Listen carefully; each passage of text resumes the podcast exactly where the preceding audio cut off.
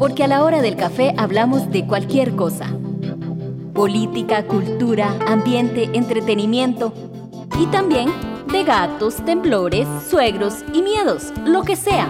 Café Radioactivo, un espacio para activar tus sentidos con temas de interés cotidiano. Hola, hola, buenas a todos. Mi nombre es Isabel Álvarez, soy historiadora y bienvenidos a un programa especial de Café Radioactivo. Nos acompaña el día de hoy Esteban Solesi, quien es chileno, además máster en políticas públicas por la Universidad de Michigan y actualmente trabaja para la Facultad Latinoamericana de Ciencias Sociales. El tema que nos ocupará hoy es Chile. Chile específicamente, como todos hemos sabido, ha sido uno de los países que por excelencia ha sido muchas veces descrito por economistas y por muchos politólogos como eh, el, mayor, el país de mayor éxito económico en la región y cómo ha sido uno de los grandes ¿verdad? Eh, representantes del neoliberalismo y de las políticas económicas de los denominados Chicago Boys desde 1973. Y pues hoy nos ocupa este tema en particular en el contexto de lo que está ocurriendo actualmente con la constituyente en Chile. Eh, nos, nos interesa un poco conversar acerca, tal vez, de lo ocurrido a partir del 18 de octubre del 2019, que creo que fue una fecha y un momento de inflexión en la historia de Chile. Eh, implicó una ruptura y implicó una activa manifestación de descontento y eh, ha culminado en lo que ustedes eh, han visto en las noticias a llevar a la em, elección de participantes para crear una nueva constitución, para renegociar ese pacto social eh, en una sociedad altamente desigual y altamente dividida y que sin embargo al mismo tiempo ha demostrado en la región cómo todas estas fuerzas que han sido históricamente marginadas pueden reivindicarse y solicitar esa renegociación de ese pacto social en búsqueda de mejores condiciones de vida, en búsqueda de mejores eh, reconocimientos de derechos.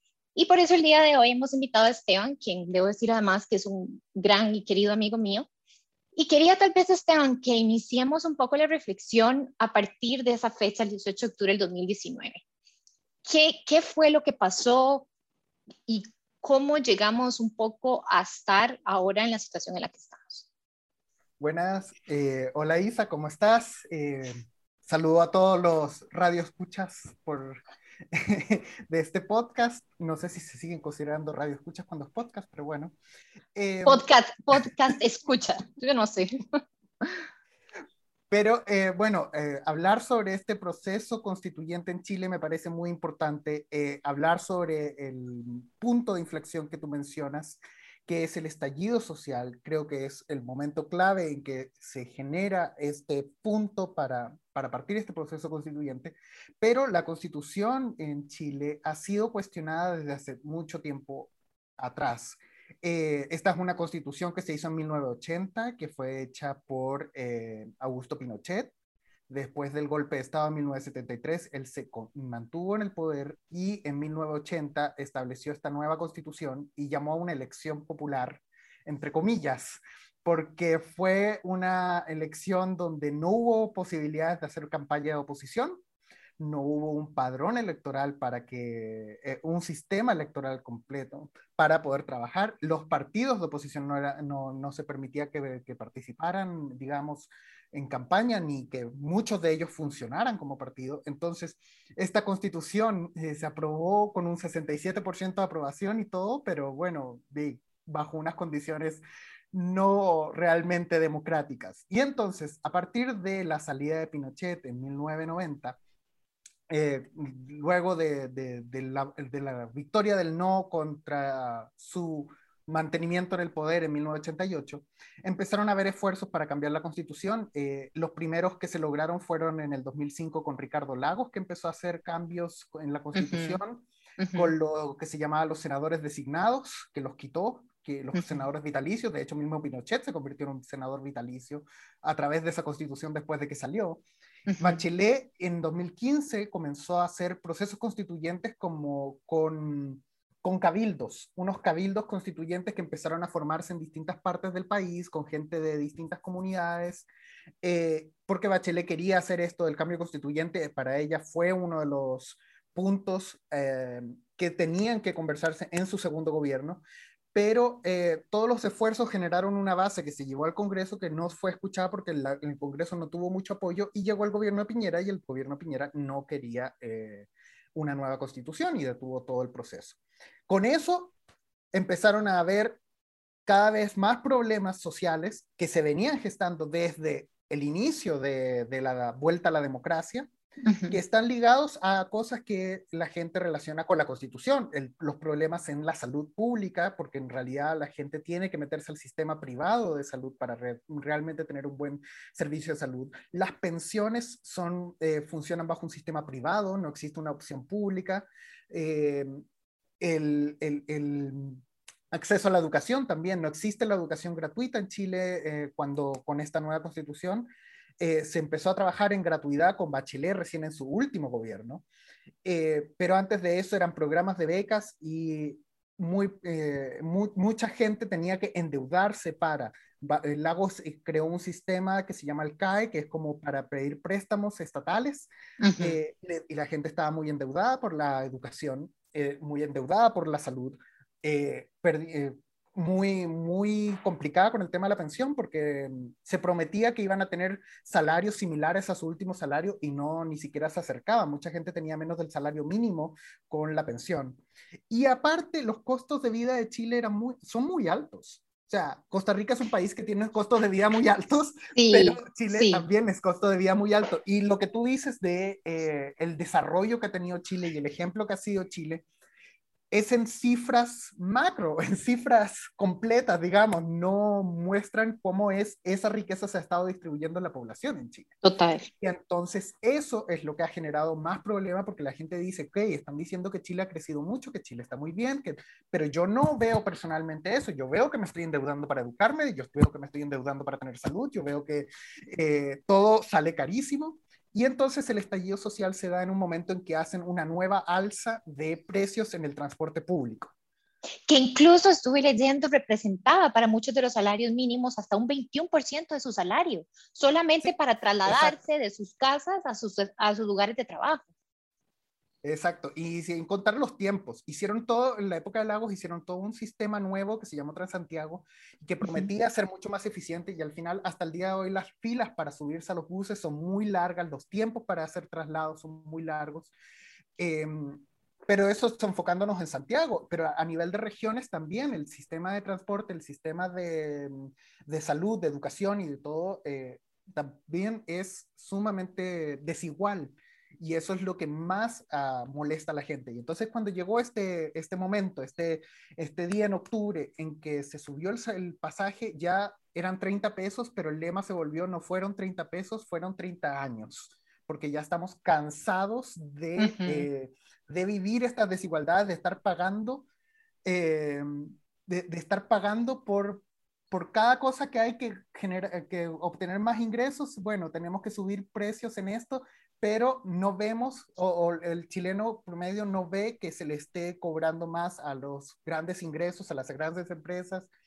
Eh, también hablamos del tema de salud, de las pensiones, pero también mucho, mucho descontento había por la minería, por el uso del agua. El uso del agua en la minería también generaba mucho problema porque en la zona norte, donde el agua es un, es un recurso escaso por todo el tema del desierto, eh, mucha agua era usada por las mineras.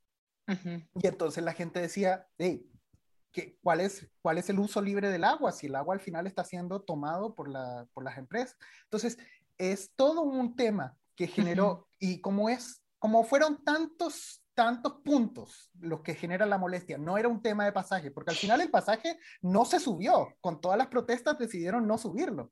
Y las protestas siguieron. Entonces, por eso dijeron, tiene que ser un acuerdo de constitución, tiene que ser un acuerdo social nuevo. Y Esteban, y también si no me equivoco, aún para darle aún más el carbón a la hoguera, en esa misma coyuntura salió a la luz que Piñera había estado básicamente evitando pagar, creo que fueron casi que por 30 años, pagar millones de dólares en impuestos. Sí, hay, bueno, con Piñera ha habido mucho tema. Piñera tiene todo un cuestionamiento porque sus inicios en el Banco de Talca eh, generaron temas eh, legales importantes. O sea, hubo ahí un tema de, la gente habla del robo de tal, del Banco de Talca por parte de Piñera. Eh, no, uno no puede aseverar eso porque realmente a, nivel de juicio nunca hubo tal cosa, pero pero sí eh, ha habido todo ese historial de, Piñera en relación a temas de dinero, que también genera mucho descontento. Estamos hablando de unos millonarios más grandes de Chile siendo presidente del país cuando hay un país con, total, con un alto nivel de desigualdad. Claro. Pero lo otro que también generó mucho problema eh, en la época de este estallido social fue que ya ningún partido político podía hablar de que estaban defendiendo lo que estaban haciendo la, lo que estaba sufriendo la gente, porque durante estos 30 años desde la salida de, de Pinochet, todos los partidos políticos, desde el Partido Comunista hasta el partido más de derecha pinochetista, que vendría siendo la UDI, han gobernado en algún momento. O sea, Bachelet llegó a gobernar junto con el Partido Comunista, Piñera llegó a gobernar incluso con, el, con la UDI, y sin embargo todos los problemas persistieron. Entonces todos los políticos que se ponían a decir durante el estallido social, no, yo estoy con esta bandera, lo echaban de la protesta. O sea, hasta, hasta los del Partido Comunista que se trataban de meter en las protestas y tratar de tomarlo como bandera, los, los sacaban de la protesta porque decían, no, esto no es un sector político, esto es un descontento general. Y entonces por eso es que eh, en noviembre Piñera eh, y los partidos políticos decidieron hacer este acuerdo para armar el proceso constituyente. Entonces generaron un acuerdo y armaron las reglas para este proceso de nueva constitución. Y, pero, y, y Esteban, y me corregís, para llegar a ese punto en el que Piñera dijera, ok, no, aquí tenemos que llamar entonces a un referendo para que la gente vote, para ver si efectivamente quieren o no llevar el proceso a otra nueva constituyente, hubo una serie de represiones fuertemente violentas, o sea, se desplegó el ejército, hubo realmente un atropello abierto a eh, la integridad física y a las protestas que estaban en su gran mayoría eran pacíficas, ¿no? El, sí, claro. En la Constitución hay una opción eh, que el presidente puede llamar a estado de emergencia o estado de catástrofe y en que se ponen a los militares a entrar a la ciudad, a controlar y a ordenar las cosas, pero ese mecanismo había sido usado solo para casos de terremoto. O sea, ese caso, ese, ese mecanismo se usó en el, 2010 cuando ocurrió el terremoto eh, grande que hubo en Concepción y que efectivamente afectó toda la zona central de Chile. Y en general, con aluviones, con terremotos, con volcanes, se llama a estado de catástrofe y se hace este mecanismo. Pero esta era la primera vez en democracia que se usaba este mecanismo con una catástrofe que en realidad era eh, protestas sociales y todos descontento. Y esos, y esos grupos de esa protesta estaban conformados, eran en su mayoría estudiantes, eran, eran básicamente un movimiento que nació en Santiago o, o, fue realmente un movimiento que fue cada vez manifestándose más allá de Santiago y de todo el territorio chileno. Por eso es que yo digo que tiene que ser más allá del metro, porque el metro fue el, el sistema de transporte público, el tren eh, fue el que subió de precio, pero el estallido ocurrió en todo el país. Y es por eso, porque no es un tema del transporte, no es un tema de Santiago, es un tema general. Empezó con estudiantes, que los estudiantes empezaron a saltarse las vallas del, metro para entrar al metro sin pagar. Eh, a modo de protesta, pero después fue seguido por una serie de, movimientos, de actividades, empezaron a bloquear calles, empezaron a entrar a, la plaza de la, de la, Plaza Baquedano, que le decían la Plaza de la Dignidad, em, que era un punto de encuentro tradicional en Santiago. Eh, y empezaron a hacer un montón, una serie de, de, protestas de distinto tipo. Eh, y eh, sí, entraron los militares, entraron, entró la policía. están los casos de la gente que recibieron salvas o este tipo de, de, balas que no son letales. Como perdigones. Exacto, perdigones que le llegaron a los ojos a la gente y que le dañaron físicamente la cara a la, gente y afectaron también los cuerpos.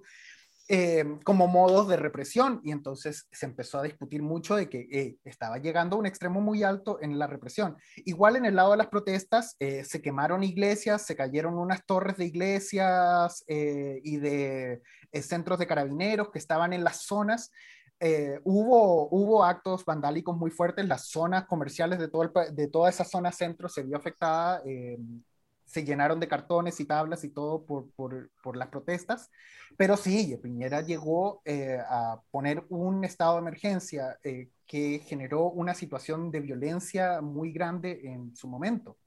Y, y al final ya tuvieron que ver que no iba a solucionarse y que tenían que llegar al punto de establecer este acuerdo social y este camino hacia una nueva constitución que realmente sea aprobada por la gente, no como la de Pinochet, que fue una elección, pero que en realidad no fue armada por la gente y no fue realmente aprobada por la gente, sino que se hizo una opción que no tenía oposición y que está más forzados a... Claro. Y entonces llega el 25 de octubre, si no me equivoco, del 2020, que es el día en el que se realiza el plebiscito nacional de Chile. ¿Y qué pasó? ¿Y qué pasó? Bueno, primero se retrasó bastante porque el acuerdo original era abril, después se pasó a agosto y después se pasó a noviembre, todo por tema COVID. Ah, porque llegó el COVID y ya todos empezaron a poner encierro, eh, fue todo un tema porque se cuestionaba que si se estaba exagerando las medidas para tratar de contener un poco la protesta social, pero finalmente se hizo la constituyente. el, plebiscito, el plebiscito ganó eh, el, rechazo, el, el apruebo a eh, la nueva constitución, un 78%, más porcentaje que el que... Que un apoyo abrum abrumador. Sí, precisamente. Eh, y eh, habían dos alternativas, la convención mixta o la convención constituyente. La convención constituyente significa que hacemos un congreso paralelo con nuevos representantes de, todo, de todos los sectores. Eh, ahí se estableció el proceso de elección. Y, o si no, la otra opción era que fuera mixto, la mitad de miembros del Congreso actual y la mitad elegidos eh, democráticamente para el puesto. Entonces se eligió que fuera por convención constituyente, o sea, totalmente separado y totalmente nueva. nueva. Exacto. Y después ya llegó el, la elección de candidatos constituyentes. Y aquí también creo que eh, me parece muy interesante y esto aquí me parece que es lo, lo, más interesante que me parece de la situación de Chile versus lo que ha pasado en otros países de Latinoamérica en procesos constituyentes. Ajá. Porque aquí em, el partido oficialista no logró obtener mm, un tercio del total del Congreso, obtuvo menos de, de, la, de la constituyente. Entonces no tiene capacidad de evitar el quórum necesario para aprobar las cosas. Pero la oposición tampoco fue unida en los dos otros tercios, sino que está dividido en la gente de eh, la antigua concertación, que eran los partidos de Bachelet, de Ricardo Lagos, de Eduardo Frey, em, los nuevos, que son el Frente Amplio, que es un movimiento que salieron de, muchos líderes salieron de las protestas estudiantiles del 2010, del 2009, y el Partido Comunista, y otros que se llama la Lista del Pueblo, que son independientes que quisieron apoyarse en un conglomerado que no es un partido. Eh, y además están las, eh, en los pueblos originarios. Entonces, la oposición tampoco es que está unida en un solo bloque, sino que son varios bloques con diferentes intereses, con una idea en común de que es sacar una nueva constitución, pero eh, a diferencia de lo que ha ocurrido en otras constituciones, como las de Evo Morales o la de Chávez, en que el partido oficialista tenía gran mayoría en, la, en, el grupo que estaba armando la constitución y el gobierno tenía gran apoyo. Aquí estamos hablando de un Piñera que no, no lograba subir del 20% de aprobación, llegaba incluso a bajar del 10% de aprobación, con una constituyente en donde la, el oficialismo está en minoría y la, la, oposición está dividida en distintos grupos. Entonces, eso va a obligar a hacer una situación de conversación y de negociación y de que sea más inclusivo. ¿Qué es la situación? Que es la situación que están ahora, ¿verdad? Están precisamente en esas discusiones. y lo otro interesante es que es paritario. Ajá. Lo otro, lo otro interesante es que es paritario, sí. Qué bueno. ¿Y en qué estamos, en qué está en este momento eh, las discusiones? ¿Dónde has visto, dónde se ha centrado, qué ha sido, digamos, las mayores confrontaciones que se han dado? ¿Cuáles han sido tal vez los temas de mayor eh, tal vez concertación, eh, ¿en qué estado está actualmente eh, la constituyente? Bueno, la constituyente partió hace dos meses, partió el 7 de julio. el día de la del día en que inició fue bastante complicado porque hubo protestas, hubo, hubo una marcha muy bonita de las poblaciones, de los pueblos originarios que llegaron hasta el Congreso, pero también hubo protestas y hubo un poco de conflicto con la policía, que también eh, hubo temas de violencia, entonces todo eso retrasó un poco el proceso de inicio, el día de inicio, pero eh, finalmente se inició. Se eligió una presidenta que es Elisa Loncón, una mujer indígena eh, en mapuche, que aparte también tiene un doctorado Leiden en humanidades, tiene eh, experiencia en los temas de inclusión eh, lingüística eh, de, las lenguas indígenas dentro de las políticas de educación en Chile. Entonces, es una persona muy, muy capaz, muy, muy educada y muy inteligente y ha mostrado tener un buen trabajo. El vicepresidente Jaime Baza también dentro de los movimientos de izquierda, pero, eh, y una persona también con un doctorado en eh, temas de constitucionales, él es abogado constitucional, entonces también gente muy preparada, me parece que ahí hicieron un puntapié inicial muy bueno, porque gente muy preparada poniéndose a la cabeza de esto, pero también gente que muestra un, una apertura, una inclusividad dentro. Y un cambio, ¿verdad? Un cambio definitivamente importante que creo que es realmente sin precedentes en Chile. Exacto. Y ellos han estado trabajando estos dos meses en eh, la generación del reglamento interno con el que van a funcionar para poder eh, hacer la constitución. O sea, para armar la constitución, ellos primeros tienen que trabajar en cómo van a, cómo van a hacer su reglamento. Lo único que está establecido previamente es que para la aprobación de, eh, de los artículos se necesitan dos tercios. Por eso es que hablaba del quórum que la derecha no logró obtener. ¿Cuántos miembros me habías dicho que eran en la constituyente? Son 155. Ok, perfecto. Son 155. Entonces, eh, están en ese trabajo, si han ido más lento de lo, de lo esperado. Esto, ellos mismos habían estimado originalmente que iban a estar listos para finales de agosto y recién ahora están diciendo que probablemente la próxima semana, 14 eh, de, de, agosto, no sé cuándo sale, de, 14 de septiembre, no sé cuánto sale esto, entonces prefiero, mejor digo la fecha. 14 de septiembre en teoría están diciendo que van a aprobar eh, el reglamento, van a revisar y aprobar el reglamento para poder empezar a trabajar ya formalmente los artículos de la Constitución. Tienen, que, tienen nueve meses para hacerlo. Y ah, que eso te iba a preguntar. Ajá. Pueden, pueden extenderlo a 12 meses. Como van más lento de lo estimado, yo me, yo me imagino que pronto va a salir el tema de que van a extenderse a un año, a 12 meses.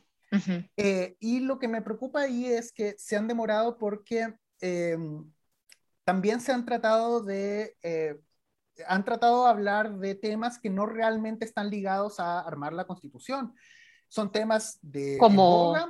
Por ejemplo, han estado hablando de, han, hecho declaraciones formales de em, el tema de los detenidos por las protestas sociales, las personas que fueron detenidas por, por estar presentes en las protestas sociales, por actos vandálicos o otras cosas, ellos están pidiendo formalmente que se les pueda liberar a esos, eh, a esos eh, presos, digamos. Ajá, claro. Em, también se han estado pronunciando en temas del manejo de la COVID, se han estado pronunciando ahora esta semana con respecto al secreto del informe Valech, que el informe Valech es un informe que se hizo en los 90 para hablar de, eh, para sacar a la luz eh, los temas de la dictadura.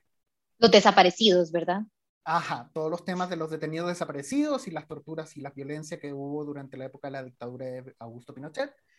Em, y ellos han estado hablando sobre liberar el secreto que hay, porque los que atestiguaron para ese informe uh, pusieron su identidad de confidencialidad. Entonces, el estar abogándose en esos temas ha, ha retrasado un poco. Y Pero también... que tiene todo el sentido, ¿verdad? Es parte de un proceso de, de de reconceptualizar lo que es la justicia y lo que es la memoria histórica y de lo que es el trauma y el dolor para una sociedad que literalmente después de 30 años tal vez ha tenido hasta ahora algún, digamos, algún rayo de esperanza y de reivindicación, ¿verdad? Llega a ser al fin y al cabo un proceso que, que debe de darse y que tiene sentido que acompañe un proceso como este, de, de, una renegociación de este pacto social, tiene que venir acompañado por ese proceso de, de, de, resarcimiento, de sentar precedentes, de sentar responsabilidades y a partir de eso construir un nuevo Chile.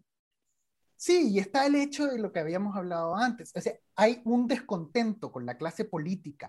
Eh, cuando tú ves los, los, temas de aprobación por instituciones, tú ves que los partidos políticos, que el Congreso, que el, eh, que, que el gobierno, todos tienen pésima aprobación. Entonces la gente no siente que hay alguien que pueda hablar realmente representando. Entonces yo siento que esa posición es la que ha tomado un poco esta, esta convención constituyente y por eso es que hace este tipo de declaraciones y se quiere tratar de, de darle una, como dices, una luz de esperanza en cuanto a sí, hay alguien que está hablando por ustedes, alguien que está tratando de poner los temas que tienen que ser porque la iglesia hace rato que en Chile no tiene aprobación, eh, los entidades las instituciones tradicionales políticas tampoco, entonces como que hay esa carencia que se necesita. Un desencanto generalizado. Ajá. Exacto, pero a mí lo que me preocupa es los tiempos, o sea, la constituyente tiene un tiempo establecido, entonces está bien que se pronuncien, pero también avancen chicos. Claro, y, y, Esteban, como para ir concluyendo, porque nuestro programa en realidad es, es, es breve, pero creo que hemos cubierto muchísimo a un nivel de detalle increíble y en eso te lo agradezco muchísimo. Eh, ¿Qué vos como chileno y que has estado involucrado y que te preocupa todo el futuro de esta situación, eh, ¿querés terminar tal vez con alguna nota positiva? ¿Cómo, cómo, ¿Qué esperas de este proceso?